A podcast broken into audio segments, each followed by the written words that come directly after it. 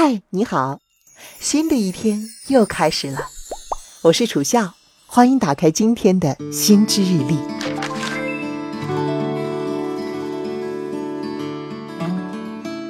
在我们的生活中，时常会遇到心情差或者是压力大的情况，后第一时间就会想找个人聊聊天儿，靠倾诉来缓解一下心情。不过，你有没有过这样的体验？面对朋友的倾诉，时常感到手足无措，不知道如何回应。你很真诚地想帮朋友走出低谷，开心起来，但是想来想去，能说的总也逃不出套路或者是鸡汤。如果你有朋友需要安慰，却还不知道如何安慰人最有效，那么今天我会给你介绍一种简单又实用的方法，叫做情感验证，或许可以帮到你。什么叫做情感验证呢？这是由美国心理学家 Karen Hall 提出的一种交流方式。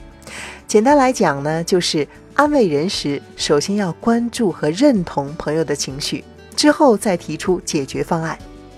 这听起来似乎是老生常谈，但是其实啊，具体的操作方式却并不是人人都会。不信的话，我们不妨回想一下。一个刚分手的朋友找你倾诉自己的难过，你是否说过这样的话？哎，别难过了，没事儿，想开点儿，或者没什么大不了的，天涯何处无芳草，改天我给你介绍更好的。这类回应啊，很常见，句句都是实话。然而，起到安慰作用了吗？可以说几乎没有。因为他不幸犯了安慰中两个最常见的错误，就是否定和淡化对方的情绪。错在哪儿呢？我来给你分析一下。朋友说自己难过，你回应说别难过了，言外之意就是你认为他不应该难过，他的难过是错的，这就是否定。而你说分手没什么大不了的。这就意味着，在你看来，朋友难过的情绪是过激的，是本不需要如此强烈的，这就是淡化。你可能会问：否定和淡化不正是为了帮助朋友排遣情绪吗？没错，这就是我们今天要说的重点内容。用否定或者是淡化的方式安慰朋友，出发点都对，不过他们不该是第一步。正确的步骤是：首先表示出对于朋友情绪的关注和认同，让他感受到自己的情绪是被允许的，自己的痛苦是真实的，然后再想方法去淡化。这种对朋友的情绪首先表示认同的步骤，就是我们所说的情感验证了。那么，为什么要把情感验证放在安慰人的第一步呢？嗯。这就要提到情绪和思想的制造者——大脑。神经科学的研究成果表明，人脑最早形成的部分是脑干，它位于大脑下方，是我们情绪的起源。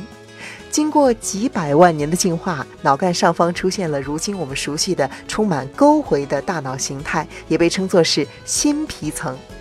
有了这个新皮层，人类才产生了意识。也就是说，人类的思考脑是由情绪脑。进化而来，情绪的出现远早于思想。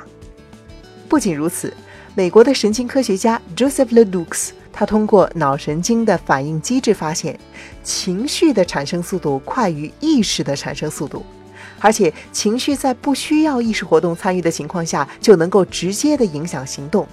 这就解释了感性压倒理性的原因。同时也告诉我们，在理性解决问题之前，需要首先关注情绪的必要性。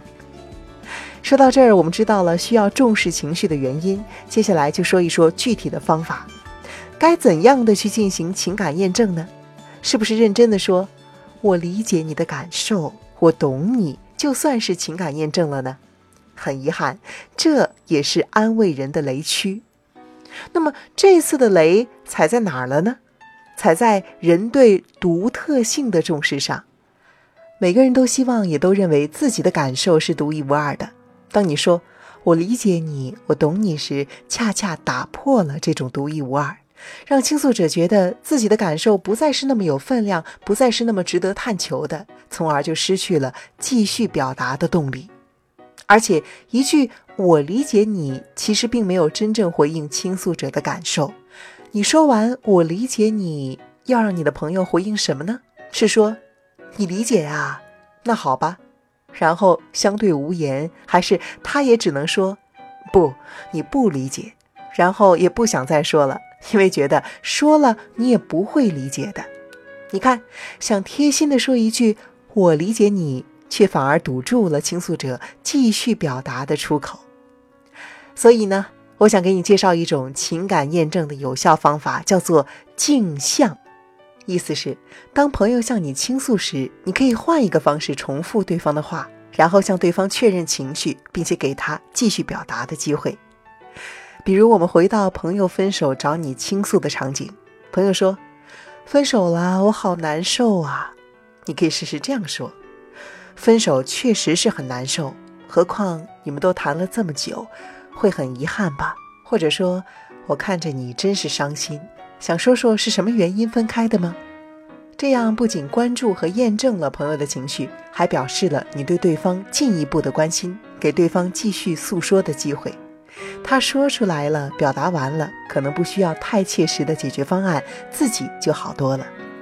其实啊，安慰他人的唯一原则就是从对方的角度出发，而不是用自己的想法代替别人的需要。下一次当朋友找你倾诉时，请暂时把你的建议和帮助都放在一边，先聆听他的感受，给他表达的时间，引导他讲出自己的故事，表达出自己的情绪，这样你一定会成为朋友眼中的高情商聊天者。以上就是今天心知日历的全部内容了，希望今天的心知日历对你有所帮助。我是楚笑，欢迎给我留言，明天见。